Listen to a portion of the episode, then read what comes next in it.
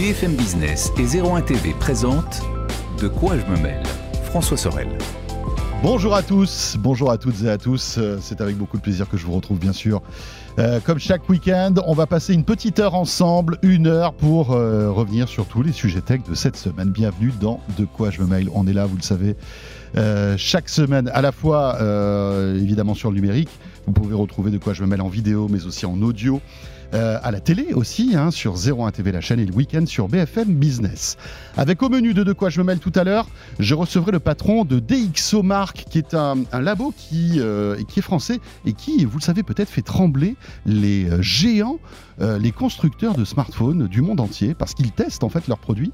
Et euh, en compagnie de DxO et de mon invité Frédéric Guichard, on s'intéressera aux meilleurs smartphones du moment. Tremblay, constructeur de smartphones, tout à l'heure, on dévoilera donc euh, eh bien, le classement des meilleurs téléphones qui sortent là actuellement ou qui sont déjà sortis. Et puis je vous rappelle que vous avez toujours le hashtag DQJMM qui vous attend, la page Facebook aussi. Merci d'être là et bienvenue à vous toutes et à vous tous.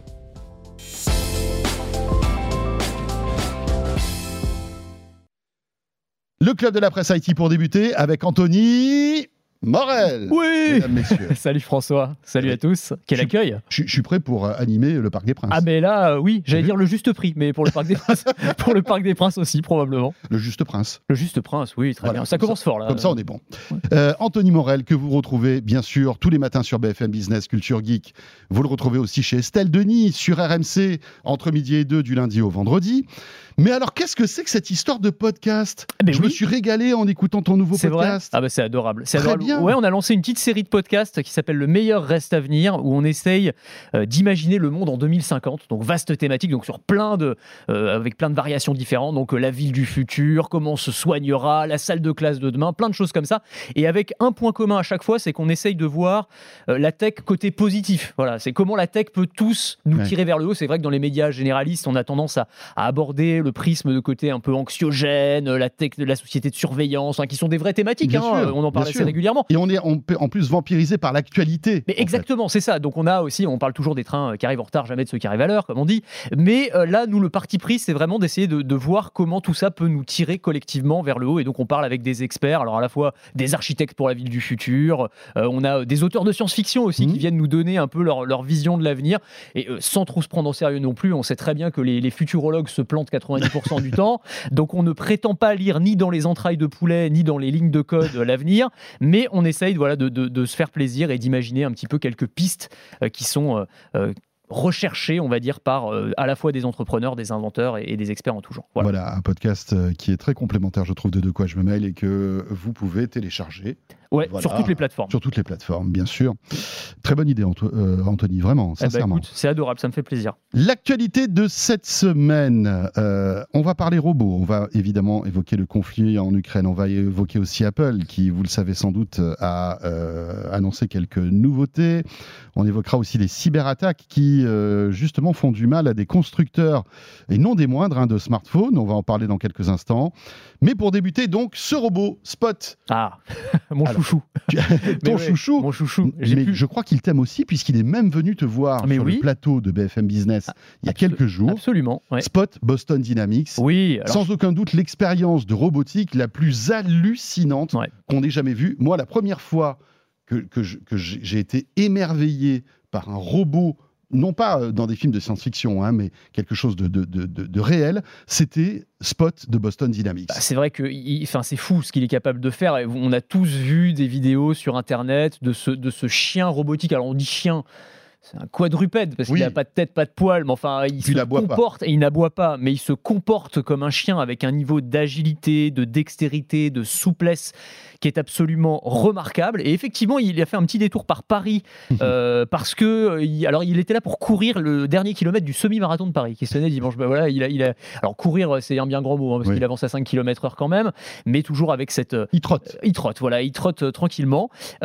C'est Hyundai qui l'a apporté parce que, alors, pour vous rappeler un petit peu l'histoire, c'est Boston Dynamics qui l'a conçu au départ. Boston Dynamics a été racheté par SoftBank, puis par Google, puis par, Par Google Hyundai- et par SoftBank. par Google, par SoftBank, pardon, puis par euh, Hyundai il y a quelques mois pour euh, 1 milliard de dollars, donc une, une jolie somme. Et c'est vrai que Boston Dynamics, c'est l'entreprise la plus avancée au monde en matière de robotique. Ce robot, il fait toujours son petit effet. Euh, Quand on l'a fait venir à la rédaction, c'était très rigolo. Je pense que j'ai jamais eu autant d'attention, si tu veux, autour de moi, que lorsque j'ai apporté ce robot. C'est-à-dire que tout le monde, j'avais l'impression d'être avec euh, Kylian Mbappé, quoi, si tu veux. Tout le monde s'arrêtait pour faire son petit selfie, la petite vidéo avec le C'est robot. amusant, c'est amusant parce qu'on a vu une image avec un chien qui Mais croise Spot et qui sait pas trop ce qui lui arrive en fait. Et carrément, et c'est vrai avec des chiens, et c'est même vrai avec des félins. Il y a des vidéos sur internet où il est face à, alors je sais plus c'est un guépard ou un léopard. C'est très étonnant. C'est-à-dire que vraiment, même les grands félins Se disent, mais se qu'est-ce disent mais que qu'est-ce c'est que ce truc c'est quoi ce machin? Est-ce qu'il faut que je l'attaque? Est-ce que c'est mon ouais. copain? J'en sais rien.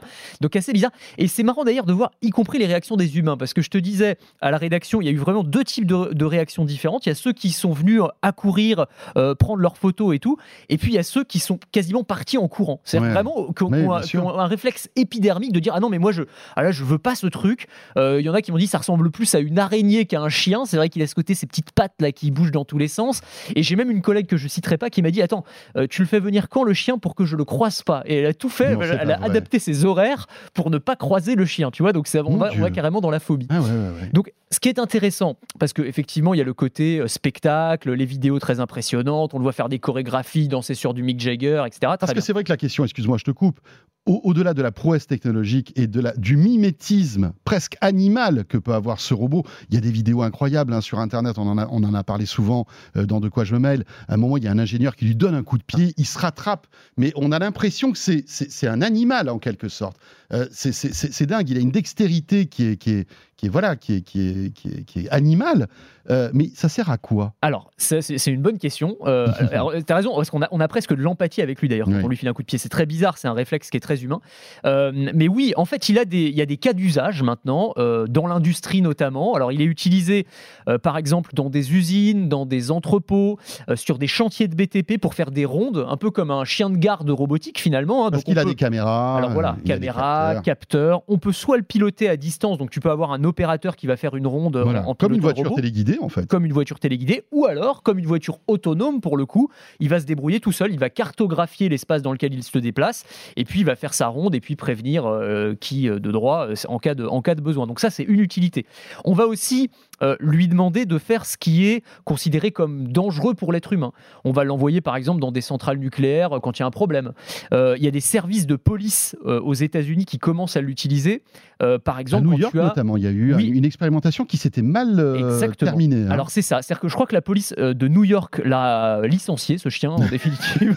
le chien robot, bon, il aura, pas, il aura Oui. fait long feu, mais il y en a d'autres qui commencent à l'utiliser. Donc c'est voilà, les, les expériences sont mitigées pour l'instant. Je vais expliquer pourquoi dans une seconde.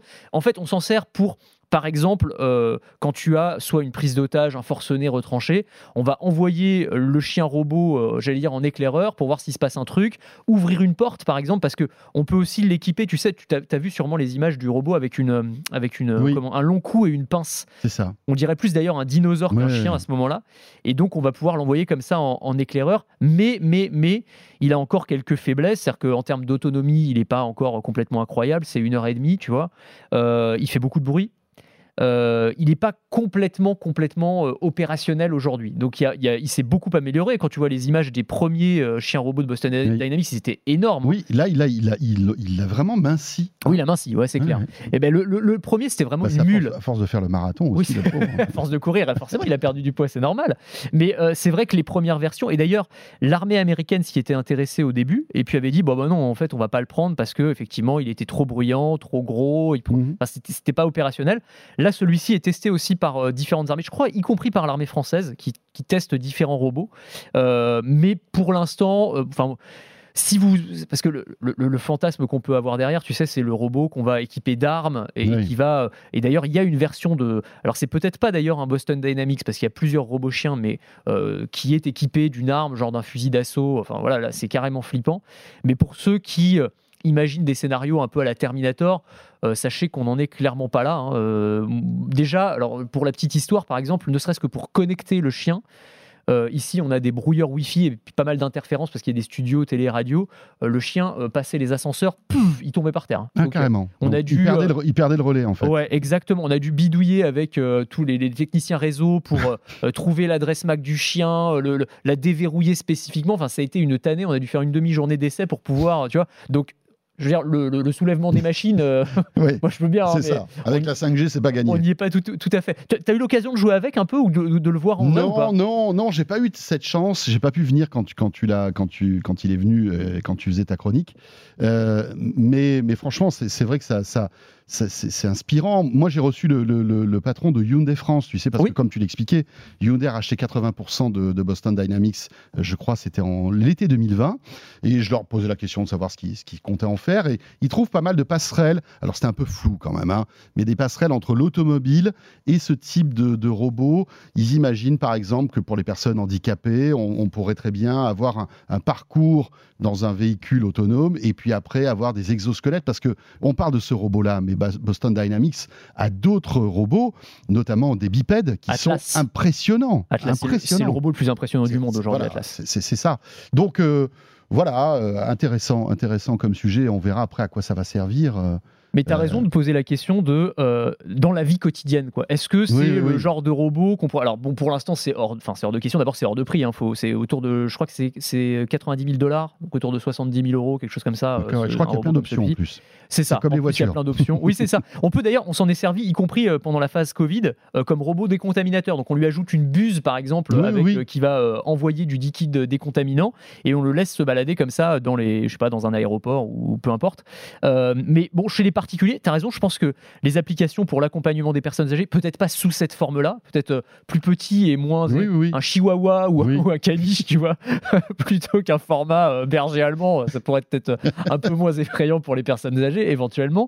Euh, moi, j'y pensais comme je le voyais sur le semi-marathon. Moi, je, cours pas mal, enfin, j'aime bien, donc je me disais, en compagnon de course à pied, ce serait pas mal pour porter ta petite gourde. Ça pourrait être et puis pour te motiver, tu sais, avec un petit haut-parleur. Exactement, ou pour te servir de lièvre, tu sais, pour te, pour te faire la, bonne allure. Au bon, moment, ça pourrait être Non, au-delà de la blague, il va falloir imaginer des usages dans le grand public, on n'y est pas. Pour l'instant, c'est clairement B2B euh, euh, et c'est tout. Quoi. Voilà pour Spot. Euh, sujet évidemment un petit peu plus lourd maintenant, hein, c'est le conflit en Ukraine. On en parle évidemment dans tous les médias. Vous le savez que dans De quoi je me mêle, on essaie d'aborder la partie tech parce que c'est intéressant et parce qu'on est en train de vivre une situation totalement inédite. Hein. Vous le suivez, la Russie est en train de perdre en fait tous les services occidentaux.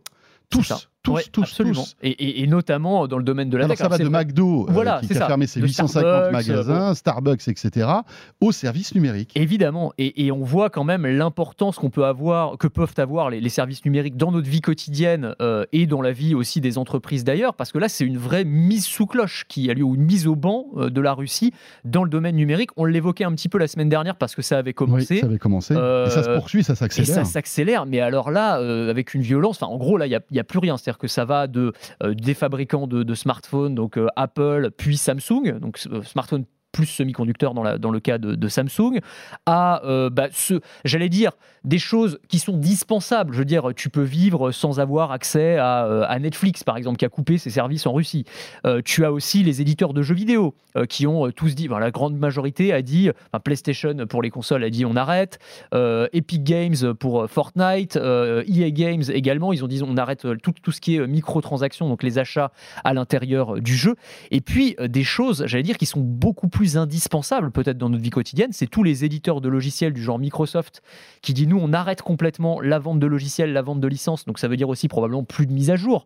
Donc euh, il y a un moment tu vas te retrouver avec des ordinateurs euh, qui sont complètement obsolètes et qui sont en proie à, toutes sortes de vulnérabilités en termes de sécurité, c'est quand même mhm. problématique. Euh, des logiciels d'entreprise genre Oracle, SAP, ça aussi, alors c'est peut-être moins visible du grand public, mais, enfin, mais ça va avoir imaginez l'impact que ça a dans les entreprises. Et oui, très concrète. Amazon Web Services, qui c'est pas rien non plus, qui dit on ne va plus prendre de nouveaux clients euh, en Russie. Donc ça, plus ça, plus ça, plus ça, plus ça plus prendre de nouveaux clients, ça ne veut pas dire arrêter les Alors, services actuels des ça. clients qui ont leur service. C'est ça. Pour l'instant, ils en sont là. C'est vrai que s'ils coupaient euh, vraiment le, le- le tuyau, là, les, ça, les serveurs, mais, mais ça peut, c'est- Euh, quelque chose qui peut arriver. c'est hein, quelque chose qui hein. peut arriver Et les conséquences euh, pourraient être, pourraient être dramatiques. Alors, ce qui est très YouTube intéressant. aussi, étonnant. Alors YouTube, Google a arrêté toute monétisation euh, en Ouais. Russie. Euh, Facebook et Twitter, et- alors on ne sait pas trop qui a interdit qui, parce que la Russie Oui. a dit on interdit Facebook et Twitter, et ça. puis Facebook et Twitter ont dit oui, nous on tu va... sais, ça fait penser au gaz en fait. Ouais, on dit on va plus prendre de gaz euh, de la Russie et puis la Russie dit de toute façon bon on va pas vous en donner. C'est euh, un peu ça, effectivement. Donc voilà, il ne s'agit pas de se transformer en spécialiste de la géopolitique parce que c'est. Je ne sais pas pour, pour toi, en tout Non. cas, c'est absolument pas mon cas. Mais ce qui est intéressant et ce que je voulais dire par là, c'est que la Russie euh, s'est préparée à ça. C'est-à-dire que depuis plusieurs années, ils, ils mettent vraiment l'accent sur. Même pas la souveraineté numérique, mais j'allais dire presque l'autarcie numérique. C'est-à-dire qu'ils préparent un monde où ils pourraient se couper complètement d'Internet. Et d'ailleurs, en 2019, ils ont réalisé un test à l'été où, disent-ils, euh, ils ont complètement coupé le réseau. Ils ont leur propre réseau maintenant qui s'appelle Runet et qui leur permet de vivre quasiment en autonomie. En tout cas, c'est ce qu'ils disent. Ils ont développé aussi leur propre service. Ils ont leur Facebook euh, qui s'appelle VK Oui, ils ont Yandex qui est leur moteur de recherche. et leur moteur de recherche, enfin, qui, est- qui a, qui a un système de cartographie comme Google Maps. euh, Ils travaillent sur des voitures autonomes. Donc, on a l'impression qu'ils peuvent complètement se. Alors. Euh, qu'ils ont une partie de services qui peuvent vivre en autonomie. Après, je pense pas qu'on puisse euh, complètement se passer euh, d'un Microsoft, euh, d'un Amazon Web Services. Ça me paraît beaucoup beaucoup plus compliqué. Mais certains craignent cette notion de. Alors, je sais pas si tu t'as entendu parler de ça, de, de ce qu'on appelle le splinternet. Euh, tu sais, alors, c'est split, Mhm. donc fragmenté, quoi, et Internet. Donc, c'est cette idée que finalement peut-être qu'on va avoir demain, plutôt que cette grande idée de base d'Internet qui était un, un- réseau interopérable mondial, euh, chacun son réseau, quoi. chacun son truc, euh, celui de la Russie, euh, celui de la Chine, ouais. avec ses propres règles, ses propres services, et il se passe très bien euh, Mhm. des GAFA et des services occidentaux, et puis celui des Occidentaux. Mais j'allais dire peut-être que l'Europe fait preuve d'un petit peu de naïveté en la matière, parce que pour le coup, euh, nous, on n'a pas notre Internet à nous, on vit sous l'Internet l'Internet des Américains. Après, n'oublions pas que euh, entre la Chine et la Russie, on est quand même sur des gouvernements très autoritaires.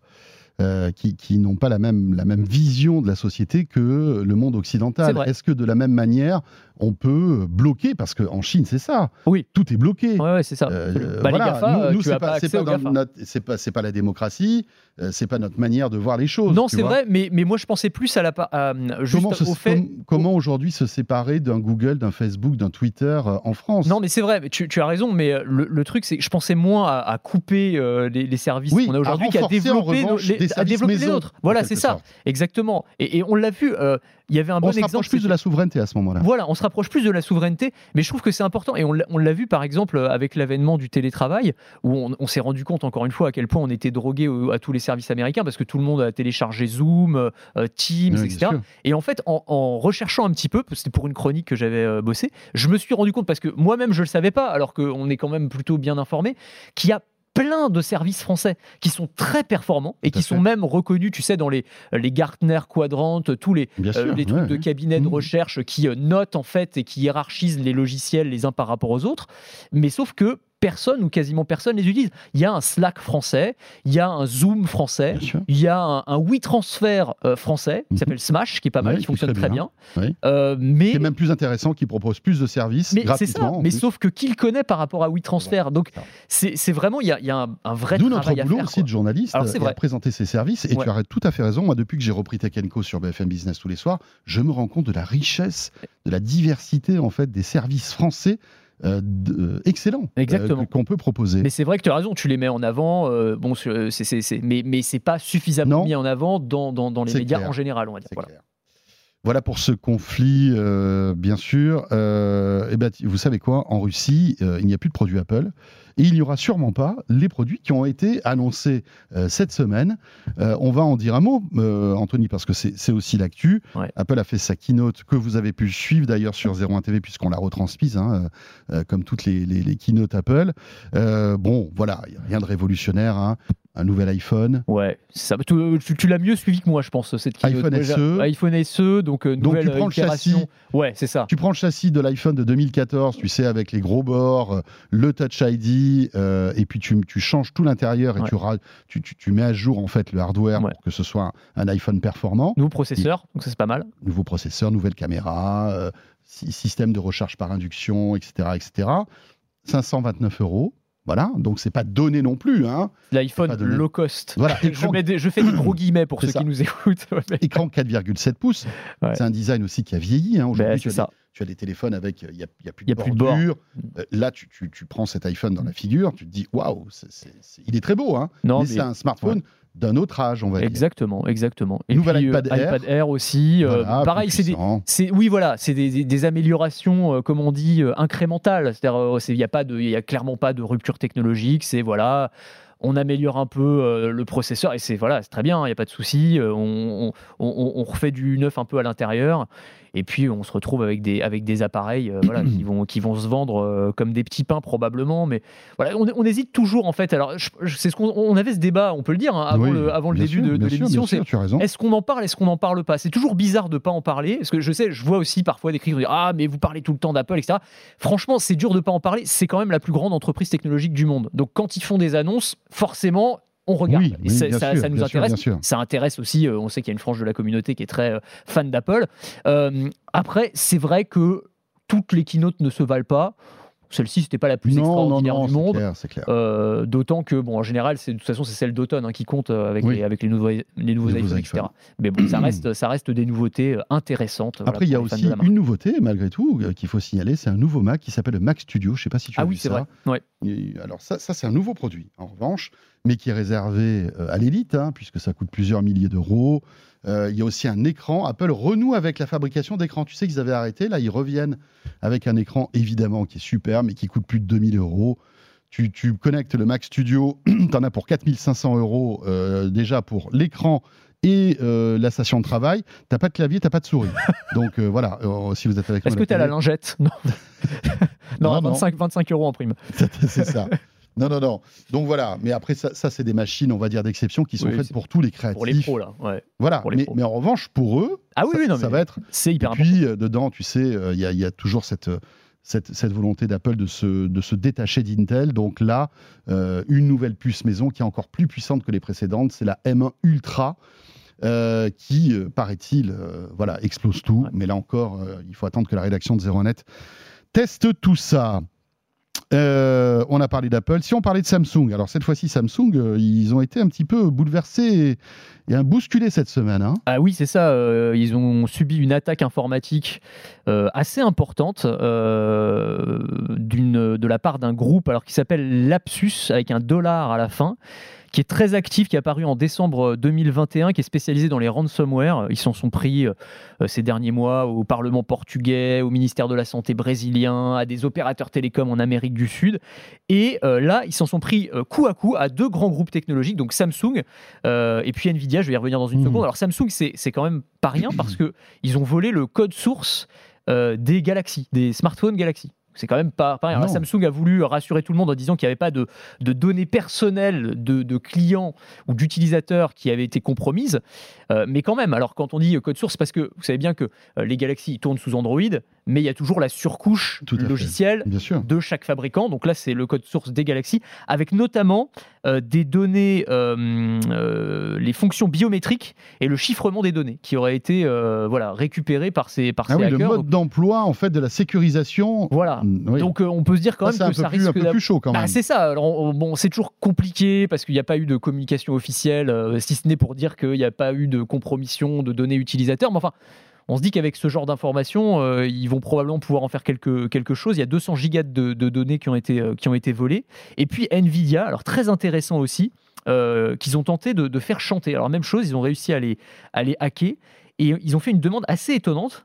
Ils ont exigé que Nvidia euh, lève les restrictions sur les processeurs pour euh, miner euh, de l'Ethereum, pour miner des cryptos. Parce que tu sais que Nvidia a mis en place effectivement une sorte de bridage de, leur, euh, de leur carte graphique parce que sinon les, les gamers en gros euh, peuvent plus en trouver. Donc Oui, euh, c'est un, peu compliqué. Parce que c'est tellement puissant que Eh oui. en fait les, les, les pros des bitcoins, etc., des monnaies, enfin des crypto-monnaies s'en servaient pour, euh, pour miner Bah, en fait, surtout des pour l'Ethereum, parce que les, le- pour le Bitcoin, Oui, c'est encore un autre matériel. mais pour les cryptos, tu as raison, il faut, il faut des cartes graphiques. graphiques. Et donc, en gros, il y a eu une razzia sur les cartes graphiques pour des mecs qui se construisent leur propre ferme de minage à la maison, ou pas à la maison d'ailleurs. Euh, et donc, bah, pour lutter contre ça, ils ont dit bon, bah, on va brider la techno. Et donc, ces, ces pirates ont dit bah, euh, non, non, euh, on, vous, on vous rendra pas vos données. Donnez-nous le patch qui, le patch. qui, va bien. C'est exactement ça. Donc, c'est intéressant. Mais en tout cas, voilà deux, deux, grands groupes voilà, qui, se sont fait, qui se sont fait pirater là, dans, en l'espace de quelques jours. Donc, c'est pas rien. Quoi, même de grands groupes comme ça peuvent se retrouver fragilisés. c'est ça. à cause d'attaques de Personne n'est à l'abri. Hein. Personne n'est à l'abri. C'est clair. Dans l'actualité aussi, tu voulais nous parler de voitures autonomes. Euh, alors j'imagine que c'est un sujet que tu traites souvent dans tes différentes chroniques. Hein. Euh, Anthony, on en parle aussi. Euh, j'ai le plaisir d'animer avec Pauline Ducamp tous les week-ends une émission qui s'appelle En route pour demain, que vous retrouvez sur 01 TV et, sur BFM Business. Très intéressant aussi de voir toutes les promesses de la voiture autonome qu'on nous vend depuis des années, les déceptions, les lueurs d'espoir aussi euh, qui arrivent, la législation, enfin, c'est un sujet passionnant, hein, euh, bien évidemment. Euh, ça avance la voiture autonome ou pas? Ça avance doucement ça avance doucement, mais tu as raison. Au moins, comme ça, on n'aura pas d'accident. Comme ça avance doucement. c'est clair. Non, mais c'est vraiment ce que tu disais. C'est entre les promesses qu'on nous fait depuis des années, parce que vraiment, il y a un moment ah où quand tu regardes, enfin, t'allais sur. Moi, je me souviens, il y a quelques années au CES, ça y est, on était dans la voiture autonome, hein, les gars. Hein. T'avais, attends, mais tu te souviens, tu avais les, les cockpits, enfin, les, les habitacles du futur, où tu avais ni volant, ni pédale, où les sièges se retournaient. Tu sais, tu avais une sorte de mini salon à l'intérieur de la voiture, où tu pouvais mettre une table au milieu. Voilà, tu pouvais faire ton petit ton mini bar, ton lounge. C'était, c'était génial et tout. Et en fait, tu te rends compte que ça, Enfin, on ne sait pas si ça arrivera un jour, mais en tout cas, ça va pas arriver tout de suite. Ça, c'est clair. Tu avais l'impression que c'était pour dans six mois hein, quand on te le présentait. Donc, il y a eu une sorte de désillusion. Et donc là, les choses avancent quand même beaucoup, beaucoup plus lentement, pour plein de raisons. Euh, pour des raisons réglementaires d'abord, parce que forcément, la, réglementation va moins vite que la technologie. Même d'un point de vue technologique, on s'est rendu compte que c'était pas si simple que ça et que euh, entre faire circuler euh, une voiture autonome sur la route 66 et la place de l'Étoile aux heures de pointe, c'était pas exactement le même délire. Et voilà, non, mais c'est une réalité aussi. Hein c'est clair. Hein. Mais euh, donc, donc voilà, plus des questions, y compris de sécurité informatique. Qu'est-ce qui se passe si on arrive à prendre le contrôle d'une voiture à distance Il y a plein, plein, plein de questions qui se posent. Et donc, du coup, ça va quand même un petit peu moins, moins vite que prévu. Et là, il y a eu une annonce quand même assez intéressante c'est qu'à partir du 14 juillet, la loi va changer et on va avoir en France euh, l'autorisation de rouler dans des voitures autonomes de niveau 3. Donc, tu vois, niveau 3, pour rappeler, euh, pour ceux qui n'ont pas tout suivi. Il y a 5 niveaux. Hein. Voilà. Donc, il y a 5 niveaux ça va de zéro, donc c'est pas du tout autonome. c'est la deux chevaux. c'est la deux chevaux, c'est la voiture normale, tu vois. Euh, là aujourd'hui, on est à niveau 2, donc on a une assistance à la conduite, maintien euh, mhm. dans la, euh, aide au maintien dans la voie, mais il faut garder les mains sur le volant évidemment. Niveau 5, c'est plus de volant ni de pédale, donc là c'est vraiment la, totale. Là, on a, voilà, il y a plus de volant, plus de pédale, plus de conducteur. Plus de hein. conducteur. la voiture est totalement autonome. Exactement. Et niveau 3, c'est tu as le droit de lâcher le volant. Tu peux conduire sans le volant, mais mais mais dans des conditions particulières. Donc il faut être. Pas sur le, rond-point de l'étoile. Ben voilà, là, c'est à éviter. Voilà. je, vous, le déconseille. Là, franchement, de toute façon, je reprends je pense que les ingénieurs doivent se prendre en Xanax quand ils doivent essayer de programmer euh, le rond-point de l'étoile. Mais je crois que pour une voiture autonome. Je pense que c'est impossible. Parce qu'en fait, la voiture autonome, elle conduit trop bien. elle est trop sage, en fait. C'est impossible. Tu es obligé quand, es, quand tu mets une demi-heure pour aller d'une rue à une autre. c'est ça. Donc la voiture, je pense que si tu veux, elle, fait, elle est en PLS. Quoi. Elle, arrive au milieu du truc, elle s'arrête. Je sais plus quoi faire. Quoi. Tous les leaders en, panique. Euh, et voilà. Mais, mais là, du coup. Et tout le monde qui fait ouais, qu'est-ce qui fait la, la, Google euh, et, et, donc du coup voilà niveau 3 c'est euh, on peut lâcher le volant mais alors ce sera à moins de 60 km/h, euh, pas de piétons et pas de cyclistes aux alentours. Donc c'est quand même dans des conditions très particulières. Donc, périphérique, par exemple. Voilà. Alors, je Même pas l'autoroute parce que bah, dans tu peux pas rouler. Tu peux pas rouler. Ah oui. Dans les bouchons. Moi, en fait, le, cas d'usage auquel ils ont pensé, je pense que c'est ça. C'est en gros la voiture, elle pourra se débrouiller dans les bouchons quand elle est à l'arrêt. elle pourra rouler toute seule quand elle est à l'arrêt. Donc c'est très pratique. C'est super. Vraiment la techno. Euh, heureusement vraiment que. Merci messieurs. Merci messieurs.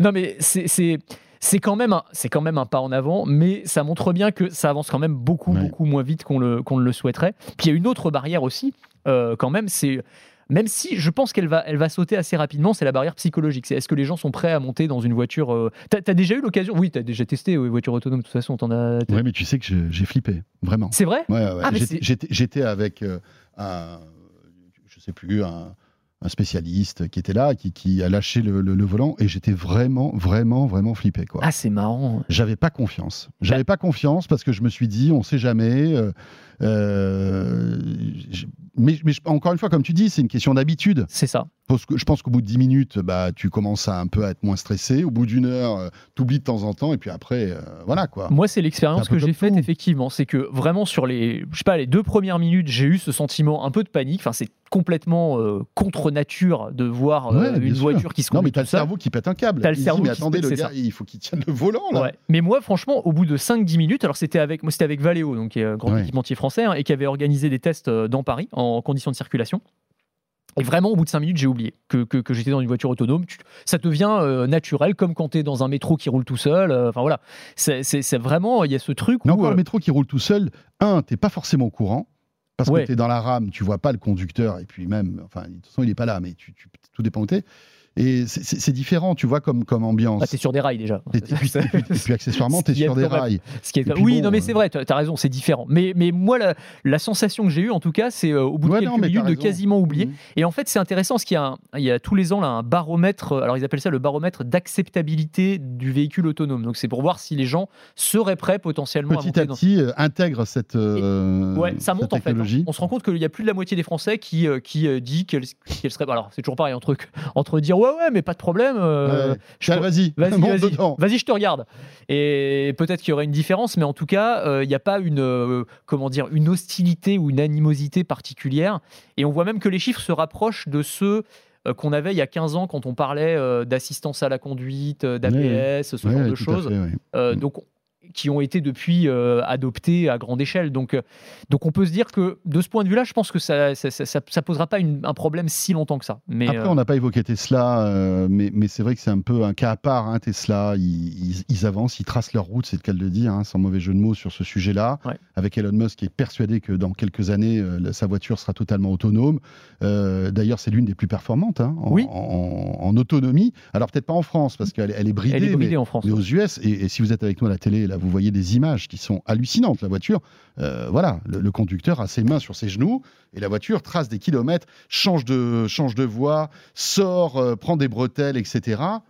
euh, toute seule, quoi. Ça va, ouais. Elle, se, elle débrouille bien, effectivement. Alors de temps en temps, il y a des accidents. Il y a des accidents. Mais, Alors, mais c'est- quand, tu, quand tu vois les accidents, enfin bien sûr, c'est toujours dramatique parce que euh, voilà, euh, souvent c'est il y a des pertes humaines, hein, mais, mais quand, tu, quand, tu, quand tu sais de te poser et que tu vois que c'est tous les temps de millions de kilomètres, Ouais. tu dis bah, finalement c'est beaucoup plus sûr que bah, c'est un conducteur. c'est tout le problème, c'est de rationaliser le truc. C'est-à-dire qu'effectivement, si, comme tu le dis, tu te poses et que tu fais le Ouais. calcul, euh, oui, clairement, de toute façon, il n'y aura jamais zéro accident, ça n'existera pas. n'existera pas. Euh, simplement, tu te rends compte que ces voitures, elles sont plus fiables euh, qu'un conducteur humain parce que les accidents vont être largement, largement moindres euh, en, en- en morts par kilomètre. Je sais pas comment on calcule ça. mais- Ouais, non, mais c'est ça. Sauf ça. que euh, à chaque C'est un peu fois comme l'avion, tu vois. Oui, Il y, a, il y a exactement. des gens qui se disent à l'avion, machin, bah, évidemment, mais après, quand tu regardes les statistiques, tu dis, OK, C'est voilà. le moyen de transport le plus sûr du monde, effectivement. À part l'ascenseur, qui est encore plus sûr. Qui- si on le L'ascenseur considère est plus comme- sûr. Oui, si on le considère comme un moyen de transport, il y a encore moins de. Même ceux d'Altis, t'es sûr? Mais je- je- ouais, souvent en panne. Mais euh, mais il n'y a, Bon. pas encore eu de mort à ce Non, vrai. C'est- Ou alors on ne le sait pas. Ou alors on le sait pas, mais euh, voilà. Mais euh, non, mais ce que je veux dire, c'est que effectivement, statistiquement, si tu poses vraiment les, les statistiques, clairement avantage à la voiture autonome. Sauf que dès que tu vas avoir un accident, et c'est le cas, Oui. surtout quand il y a un mort, Bien sûr. ça va faire la une de tous les journaux. Et Elon Musk l'avait dit, il avait dit, bon, écoutez, voilà, euh, à chaque fois qu'il y, a un- qu'il y a un accident grave euh, avec Tesla, vous le dites, mais parlez aussi des trains qui arrivent à l'heure. Alors vous Évidemment. pas évoquer à chaque fois un trajet qui s'est bien fait, mais, mais c'est vrai que, euh, bon, voilà, quoi, il faut remettre le, euh, Les choses en perspective. Les choses en Ouais, perspective. absolument. Il nous reste quelques minutes. euh, il fallait qu'on parle du salon de l'agriculture quand même, Anthony. Ouais. Tu Bah y oui. allais? Euh, alors j'y suis allé euh, rapidement, on va dire. Voilà, j'ai fait un petit tour, mais c'est intéressant parce que j'y vais tous les ans, euh, parce que parce que j'aime beaucoup les vaches d'abord. première chose, et deuxième chose. T'aimes les vaches? Mais je, ouais, bien sûr. bien Ah sûr. ouais. Ouais, je, moi, je, je viens de la région nantaise. Il y a, il y a- Et oui, il y a beaucoup de vaches dans le coin, voilà, un pays de Loire. Mais surtout parce que je m'intéresse à ce qu'on appelle l'agritech. Parce qu'on parle d'agriculteurs, agriculteurs, mais on peut dire presque des agiculteurs maintenant. hein. C'est comme ça qu'on les surnomme quasiment. Parce que euh, il y a énormément, énormément de technologies qui se mettent au service de l'agriculture. Alors, on pourrait en faire des émissions entières, mais alors il y a un truc qui est, qui est assez dingue. Mais regardez, Non, si vous êtes de- avec nous avec les- à, à- à- à la télé ou en vidéo. Ah Mais- oui, faut, faut le décrire. hein. François, bah, je te laisse. Vas-y, dis-nous, dis-nous ce que tu vois. Donc, évidemment, euh, il y a une vache qui a deux masques de réalité virtuelle. Pourquoi deux? Parce qu'elle a deux yeux et effectivement, elle a des yeux un petit peu plus gros que nous.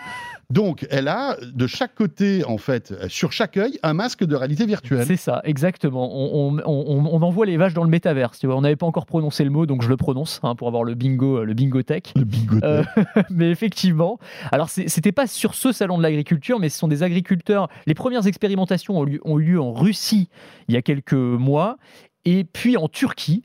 Et pourquoi est-ce qu'on met des casques de réalité virtuelle sur la tête des vaches? Eh bien, pour qu'elles produisent plus de lait. Ah bon? Figure-toi. Bah oui. Euh, Ouais. Alors, on savait que les agriculteurs parfois leur passaient de la musique classique, par exemple, pour améliorer la production.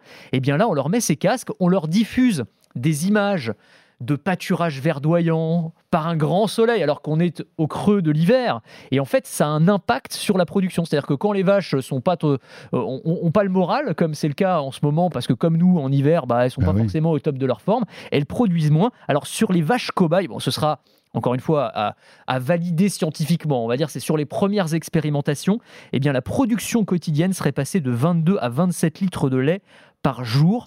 Euh, et euh, c'est pas juste du gadget, puisque en Russie, alors c'était avant euh, la Oui, guerre, hein, mais ouais. le ministère de l'Agriculture de Moscou estimait que ça pourrait constituer une solution durable au problème de production laitière que connaît la région.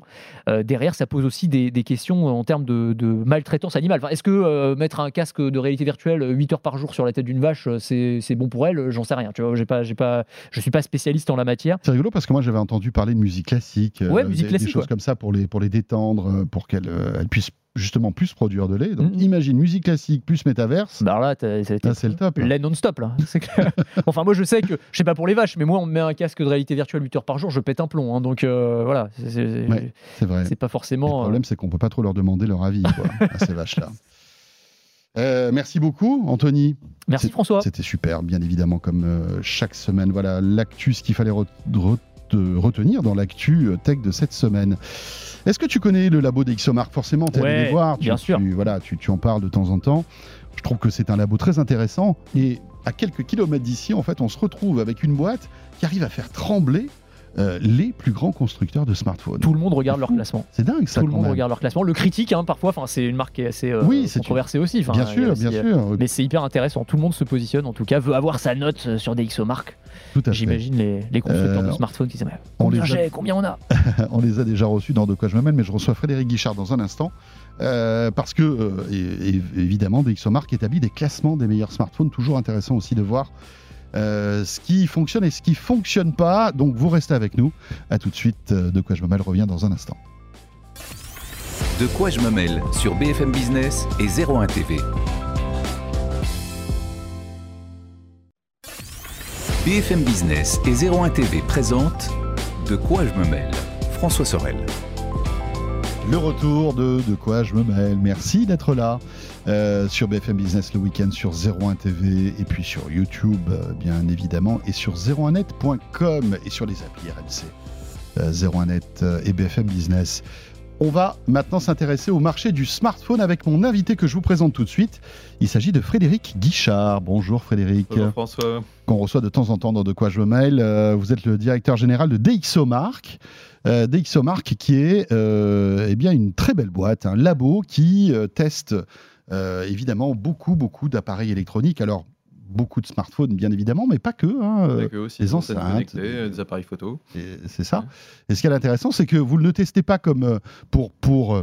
en fait, vous, après vous dévoilez le- le- ces classements, mais euh, votre job, c'est euh, eh bien de travailler avec les constructeurs euh, de smartphones ou les constructeurs de hardware d'une manière générale, qui vous qui vous demandent en fait votre avis euh, sur la qualité en fait de ce qu'ils sont en train de faire. C'est ça? Exactement. Donc à, à la fois, notre raison d'être, c'est c'est d'aider les, les- les- disons, le- les- les consommateurs à faire les bons choix lorsqu'ils euh, cherchent à acheter des, des- des produits électroniques, sachant que c'est pas toujours facile de faire des choix uniquement sur des specs. Donc on, on- on essaye de les aider à, à, à apporter de la, de la Oui. une, une- disons des, un avis une cohérence, en fait. euh, et sur la qualité des produits tels Ouais. qu'ils vont être perçus euh, par, par- euh, par eux. Et à la fois, on, on- on aide les constructeurs à, à faire des, des meilleurs produits à la- en- à- de différentes façons. Ouais. La première façon, c'est qu'on développe des outils de mesure et des laboratoires de mesure que l'on commercialise auprès de ces, ces fabricants. On opère ces, ces laboratoires de mesure pour évaluer donc les, les- les produits. On vend des rapports de mesure, des benchmarks, euh, des Mhm. études comparatives auprès des fabricants. Donc, on est à peu près tous les fabricants de téléphones sont clients chez nous. Et on les aide aussi à travers justement la publication de nos scores ou de nos revues sur les produits parce que ça leur permet de mettre en avant aussi des, innovations technologiques mmh. lorsqu'elles sont bénéfiques pour, pour les utilisateurs. Alors, ce qui est intéressant aussi, euh, et c'est là où de temps en temps on peut dire que vous êtes un, peu une boîte décriée, c'est que euh, vous testez des smartphones euh, de boîtes qui vous payent pour les tester. Donc on se dit, alors que nous, bon, par exemple nous journalistes, bah voilà, on reçoit un téléphone, on le teste, il n'y a pas de, vraiment d'impact. Et, vous, j'imagine que intellectuellement, ça doit être quelque chose d'assez complexe à gérer. Donc, nos clients sont les fabricants d'appareils électroniques, hein, c'est clair. Euh, mais nos tests sont les mêmes pour tout le monde. C'est-à-dire que c'est des procédures de test euh, que l'on applique, c'est le même procédure qui est appliquée pour tous les appareils. Et les rapports de test, derrière chacun de nos scores en fait, qui est publié sur notre site web, il y a des rapports de test et ces rapports de test sont achetables par tous les fabricants. Donc euh, vous imaginez bien, par exemple, qu'on sort le, rapport, le score de l'iPhone, beaucoup de fabricants achètent ce rapport, Apple aussi, et, et donc les fabricants, comme ils ont nos laboratoires de mesure, ils sont en mesure de reproduire l'intégralité des mesures qui sont dans nos rapports et de vérifier en fait ce qu'on fait. Donc on est à la fois challengé par le constructeur euh, de l'appareil qu'on a mesuré, mais aussi par ses concurrents qui peuvent aussi euh, reproduire euh, nos scores. Donc c'est ce qui fait qu'on est dans un environnement relativement sain finalement, malgré le fait que vous soyez financé par ces constructeurs qui sont vos principaux clients. Exactement. Et puis par ailleurs, qu'on travaille avec un constructeur sur des prototypes qui ne sont pas encore sortis, euh, et qu'on arrive à un score qui est, euh, veut, dont, il faut faire la promotion, de toute façon, euh, dans le mois qui suit la sortie commerciale du hmm. produit, c'est un produit qu'on rachète en magasin et que l'on reteste pour vérifier que le, disons, le, produit tel qu'il va être reçu par les consommateurs est conforme à ce qu'on a testé. voilà, alors vous avez des labos ultra modernes avec des, des, des, batteries de tests. On voit quelques images là à l'instant qui sont, qui sont impressionnantes. Euh, ce qui est intéressant, c'est que vous vous intéressez aussi à l'actualité, hein, euh, notamment le Mobile World Congress euh, où on était, d'ailleurs, hein, 01 TV BFM Business. Quelles, sont les tendances que vous avez pu remarquer au Mobile World Congress? Parce que j'imagine pour vous, c'est très intéressant de, de, voilà, de humer un petit peu les, tendances Alors, technologiques euh, Disons, le Mobile Congress, cette année, il n'y a pas eu vraiment d'annonce euh, de, nouveaux euh, produits, parce qu'elles ont, enfin, elles ont été étalées soit avant, soit dans les semaines qui, vont venir. Peut-être parce qu'il y a eu une incertitude hein, sur, le, sur, le, sur le salon à cause du, Covid. même si finalement ça s'est bien passé. Même si finalement ça s'est bien passé, il y a eu, à peu près la, disons, il y a eu à peu près la moitié du, de l'audience habituelle de ce mmh. salon, mais c'était quand même significatif. Euh, on peut noter quelques marques qui euh, poussent énormément comme euh, Honor, j'ai l'impression qu'il revient mhm. vraiment à, la charge. Voilà, qui s'est séparé du joug de Huawei, donc qui reprend en fait des couleurs avec un Google à l'intérieur de son téléphone, etc. Qui, présentait des produits assez intéressants.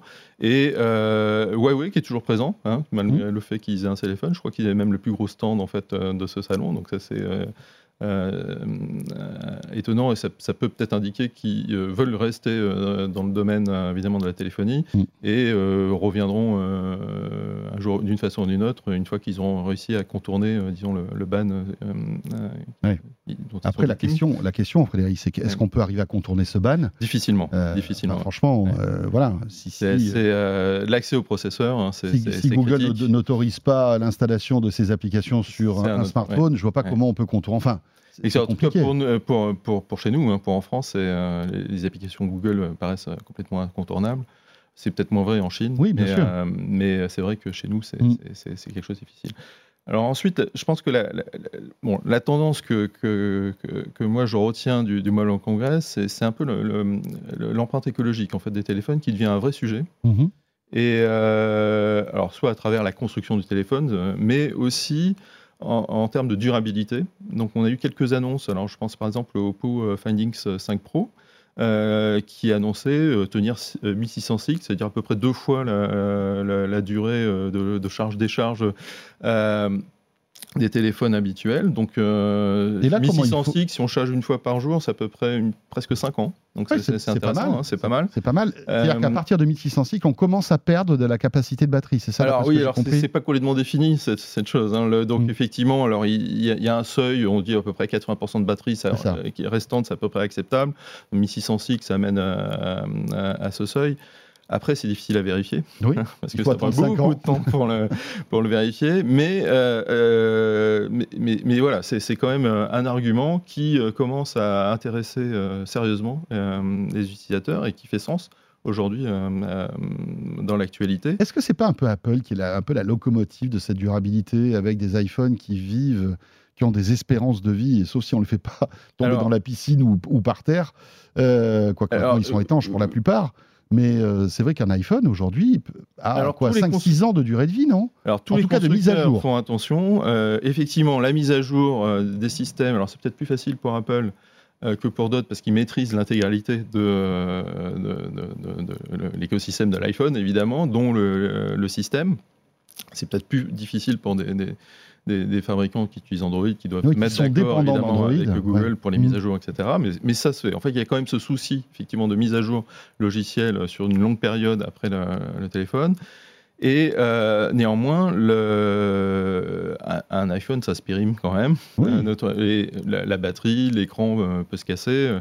Euh, donc, le, euh, le- disons, le, arriver à faire des produits durables, euh, une durée de vie par exemple 5 ans, c'est un vrai sujet. Et je pense que tous les constructeurs sont dessus. En tout cas, quand on se baladait sur à peu près tous les stands des, des constructeurs, on avait euh, euh, d'une façon ou d'une autre le- cet aspect qui, était, qui était mis en avant. C'est pas facile comme décision parce que, un, ils sont obligés. hein, voilà, parce que c'est la tendance. C'est une tendance, c'est un besoin, c'est une demande. Mais c'est aussi, ça va être du business en moins pour eux, non? Sans doute. Parce que aujourd'hui, on voit qu'il y a une cadence quand même qui est assez élevée de sortie de nouveaux modèles. Euh, alors peut-être que cette cadence va se ralentir, peut-être que, bah voilà, étant donné qu'on gardera son téléphone plus longtemps, bah on- enfin il y aura, il y aura moins de renouvellement et donc moins de smartphones vendus, non? Alors, À terme, hein. c'est possible, enfin de, de- de facto, mais c'est une demande. Donc, euh, euh, et de la, de la même façon, il y a une autre demande qui est le, c'est un peu le marché de l'occasion ou le, du reconditionnement, où on- euh, nous on a vu euh, énormément d'acteurs Mhm. dans, dans ce domaine et euh, on sent qu'il y a vraiment une demande aussi d'une une deuxième vie en fait pour les téléphones. Euh, alors, nous qui sommes un, un peu experts en, en matière de- de- d'évaluation de, performance, on a été amené, alors, notamment en Chine, enfin surtout en Chine, à évaluer euh, différents téléphones qui ont été reconditionnés de différentes façons. C'est Mhm. essentiellement les iPhones qui sont reconditionnés en Chine d'ailleurs. Et, euh, et là, il y a à boire à manger. En fait, Euh, donc il y, a- il y a des acteurs qui font ça sérieusement, et puis d'autres où, euh, disons, la qualité de, de l'appareil reconditionné n'est pas là. Et, et donc il y a une C'est-à-dire que les certaine... composants qui sont remplacés ne sont pas de bonne qualité, ça? Exactement. Alors, par exemple, sur le salon, vous aviez un, un- un stand d'un- équipementier qui vendait des écrans iPhone LCD. Donc, Ouais. remplacer un, un écran OLED par un LCD, vous n'avez pas la même expérience. Il est compatible, donc c'est pour du reconditionnement. Si vous faites ça, évidemment, vous n'avez pas à la fin un iPhone qui Bien sûr. euh, reconditionné entre guillemets, qui ressemble à, à- à l'iPhone. L'intérêt, c'est qu'il coûte moins cher. Évidemment, c'est une question de, de coût, etc. Mais là, l'utilisateur Mm. peut être trompé. Donc il y a une vraie notion, euh, il y a une défiance hein, des utilisateurs, et Mhm. là, c'est là qu'il faut accompagner ça par des, des- des vrais tests de qualité qui vont garantir le, que les, les téléphones reconditionnés sont de qualité presque, disons, euh, comme neufs.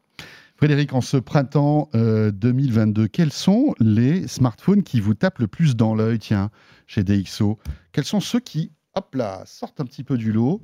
De par leur qualité, euh, de, de par leur homogénéité finalement Alors, l'homogénéité, pour moi, c'est toujours l'iPhone 13 Pro Max qui est, euh, qui est le numéro 1, on va dire, en termes d'homogénéité. Il n'est pas numéro 1 sur euh, tous les critères, mais euh, il est très bien classé sur l'ensemble des critères. C'est un C'est téléphone souvent de le cas d'ailleurs d'Apple. hein. On, on a presque l'impression que c'est même Alors, une. c'est surtout vrai depuis la série 13. Ah d'accord. Oui, oui. Ok. Euh, ils ont vraiment fait un effort euh, sur tous les aspects, notamment sur la caméra qui et Et l'autonomie. et qui s'est énormément améliorée euh, entre la série 12 et la série 13. Et là, on a vraiment un appareil qui est euh, bon partout, on va dire. hein. Euh, et c'est pas étonnant qu'ils en vendent énormément parce que la, la- alors, il y a une question de marque, mais il y a aussi la qualité qui est là. C'est intéressant parce que euh, c'est vrai qu'il y, y y a le clan des iPhones et s- certains, enfin les détracteurs d'Apple disent ouais mais on comprend pas pourquoi Apple euh, squatte euh, cette partie du marché, etc. Pourquoi tout le monde achète des iPhones? Vous, vous le, vous le justifiez Aujourd'hui, avec le c'est ça 13 qui est Pro Max intéressant. ou le 13 Pro, on a un- un- effectivement Voilà. un téléphone de, de- de Non, mais très c'est bonne intéressant. qualité. Qui, Ce n'est pas qu'un euh, ressenti des utilisateurs. exactement. Non, non. Vous, en tant que scientifique, les, en les- sorte, les mesures, alors on essaye de mesurer, d'évaluer le ressenti, Mhm. hein, c'est-à-dire d'objectiver la partie perceptuelle en fait de, de la chose, mais euh, les mesures montrent euh, effectivement qu'il est, euh, qu'il est très bon partout. Alors après, dans les nouveautés euh, sur l'écran, il y avait le Samsung S22 Ultra qui est sorti. Euh, Alors euh, en termes de hardware, que ce soit côté écran et côté caméra, il avait un énorme potentiel. On l'a évalué en caméra. Il n'est pas. Alors, il- je crois qu'il est 13e sur notre classement. Alors, 13e pour Samsung, c'est pas top, hein, quand pas même, hein. top. Je- on l'attendait beaucoup, euh, Mm. beaucoup mieux, compte tenu surtout du, du- disons, de, de la qualité des, des composants qui- qui- qu'ils ont mis. Qu'est-ce que qui se passe? Je pense que c'est un- une question de finition en fait de logiciel. Alors c'est vrai que c'est- des systèmes qui sont de plus en plus compliqués à intégrer et des fois ils sont pris par le temps, ils n'ont pas le temps de tout euh, fignoler.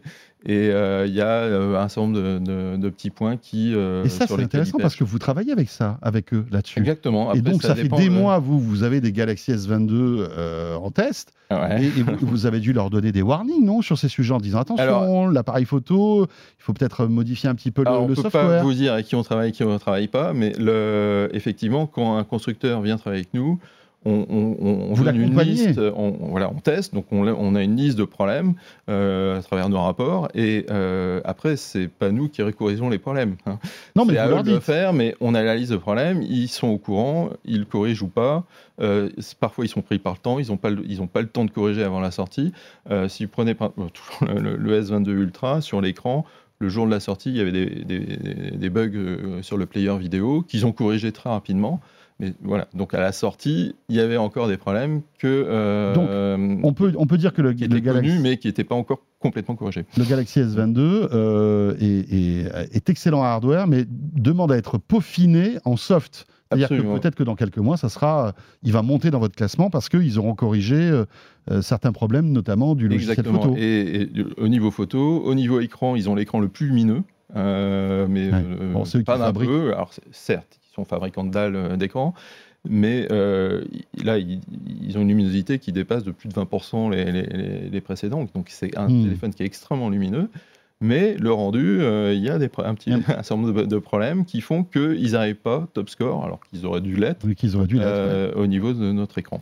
Donc iPhone 13 Pro Max, Galaxy S22 Voilà. Ultra. Vous parlez Ultra, du, oui, du je parlais de hein, l'Ultra, d'accord. absolument. Ensuite, euh, au niveau de l'audio, euh, alors là, c'est, on, on sent une tendance sur les, les téléphones de gamers, enfin de, de- de joueurs. Euh, alors c'est un peu dommage, vous voyez, bon, un téléphone, disons, les flagships devraient être excellents en audio, mais je pense qu'ils ont dû sacrifier un peu l'audio pour laisser de la place aux- toutes les antennes 5G, enfin, Ouais. euh, et, et ils ont un design qui est quand Oui, même vrai que les assez, c'est un peu le parent pauvre. du- Exactement. Et donc, on va retrouver des performances en audio essentiellement sur euh, les téléphones euh, pour les joueurs, en fait. Qui, euh, Ouais. Alors, ça fait sens pour eux, certes, mais moi, personnellement, j'aimerais bien avoir un téléphone qui. Il y a beaucoup de gens qui font attention à la qualité audio, parce qu'en général, on n'écoute pas, enfin, quand on, quand on regarde une vidéo, on l'écoute avec des, des oreillettes ou des, Alors, c'est vrai, casques. c'est vrai qu'aujourd'hui, il y a les intras, les, ouais, et les casques, etc. Mais. euh, alors moi personnellement j'ai des intras mais souvent j'utilise Mhm. aussi euh, mon téléphone euh, ouais, avec ses speakers Le 13 Pro Max, c'est bon d'ailleurs, je trouve. Alors, Il- il a une qualité de son est- qui est- très correcte. Effectivement, c'est parmi les très très bons, de- mais il est dépassé par exemple par un Black Shark euh, 4 Pro ou 4S Pro. Euh, qui sont des téléphones vraiment pour les, pour les jeux, et si vous écoutez la différence, vous allez vraiment Mhm. sentir la différence, et après vous avez du mal à revenir en arrière. C'est ça, et bien sûr, c'est comme tout. C'est euh, un peu comme les télé 4K, une fois Ouais. que vous avez goûté à la télé 4K, vous revenez à la HD, bah, ah, euh, il y a quelque chose. Frédéric, juste un mot sur Oppo. Euh, après, il y a de Oui. nouveaux ar- de- arrivés, hein, de Mhm. nouveaux arrivants comme Honor aussi, Mhm. qui commencent à revenir Ouais. en force, hein, euh, j'imagine. Oppo est en train de, de- de creuser son trou dans le monde du smartphone. Alors, C'est un euh, acteur intéressant. C'est un acteur intéressant. Alors, je, je citais le, le- l'Oppo Find X5 Pro euh, qu'on Oui. est en, qui est en test hein, en ce moment euh, chez nous, qui, qui propose une durabilité. Ah, vous n'avez pas fini les tests On n'a pas fini les tests, absolument. Donc ça, va sortir euh, très prochainement. Et vous avez déjà des petites, euh, des, des petits, des petites tendances à nous donner ou pas concernant ce Alors, téléphone il a le potentiel, en tout cas, Mhm. euh, d'être très très bon en caméra, vu l'équipement en caméra. Ils sont très, en général assez bons, les Oppo, en termes de batterie, en soi, à la fois en termes d'autonomie et en Mhm. termes de, de charge. Donc, c'est un téléphone qui a un très bon potentiel, en fait. Donc, on va voir On euh, ce qui sort. voilà. Euh, de la même façon, c'est Xiaomi, vous avez la, la- la série euh, Xiaomi 12, euh, donc avec le Pro. euh, donc là, pareil, c'est en test chez nous, ça va sortir très bientôt. Donc là aussi, euh, euh, un hardware de bonne facture, donc ils sont capables de challenger vraiment l'iPhone, voire même euh, le dépasser. Donc ça, c'est Et puis là, on- intéressant. alors, et il y a les pliables, alors c'est aussi Ouais. une nouveauté.